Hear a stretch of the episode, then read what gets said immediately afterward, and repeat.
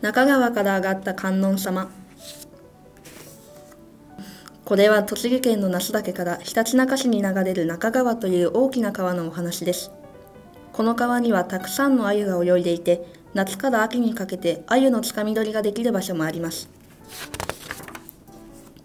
昔の中川は川の底が浅く堤防もなかったので大雨が降るとすぐに洪水になりました。ある年の秋のことでした。村の近くを流れる中川が嵐で大洪水になってしまいました。川の水がたくさん増えて川から水が溢れています。三反田村に何事にも一生懸命で正直者の親孝行な娘がいました。娘は朝早くから夜遅くまで雨の日も風の日もよく働きました。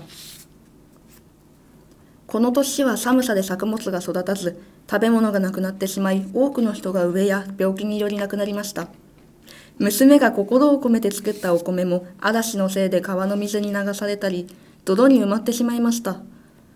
食べ物に大変困っていた娘は途方に暮れて恨めしそうに川を眺めていました。すると嵐で濁った川の激しい流れの中を小さな祠が流れてきました。その祠の中にキラキラと輝くものが見えました。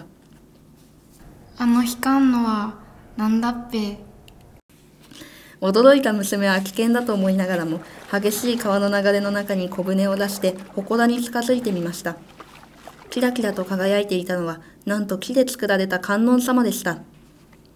娘はその観音様を川からすくい上げると大切に家に持ち帰り台所に置きました。その日の夜のことでした。娘が夜鍋仕事を終えて布団に入ると台所に置いたはずの観音様がキラキラと輝いて枕元に現れたのです。その輝きは娘が眠れないほどでした。観音様は川からすくい上げてもらったことがとても嬉しかったのです。次の年の春娘は中根村へお嫁に行きました。ところが観音様がまた娘の夢に現れました。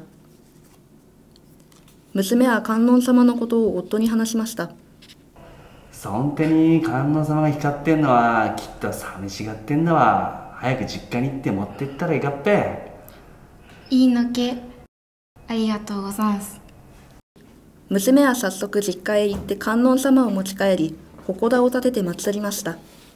それからというもの娘は幸せに暮らしたということですこの観音様は中根の鹿島神社の近くに祀られていて安産や子育て子宝の神様として村人にも大事にされてきました。令和元年10月に大変大きな台風が来ました。あまりにもたくさんの雨が降ったので中川では再び水が溢れたところもありました。川に架かる橋や堤防は皆さんを守るために作られています。とはいえこの時のように自然の力にはかなわないことがあります。自分や家族周りの人の命を守るためにはどのようにしたらよいのでしょう。出空大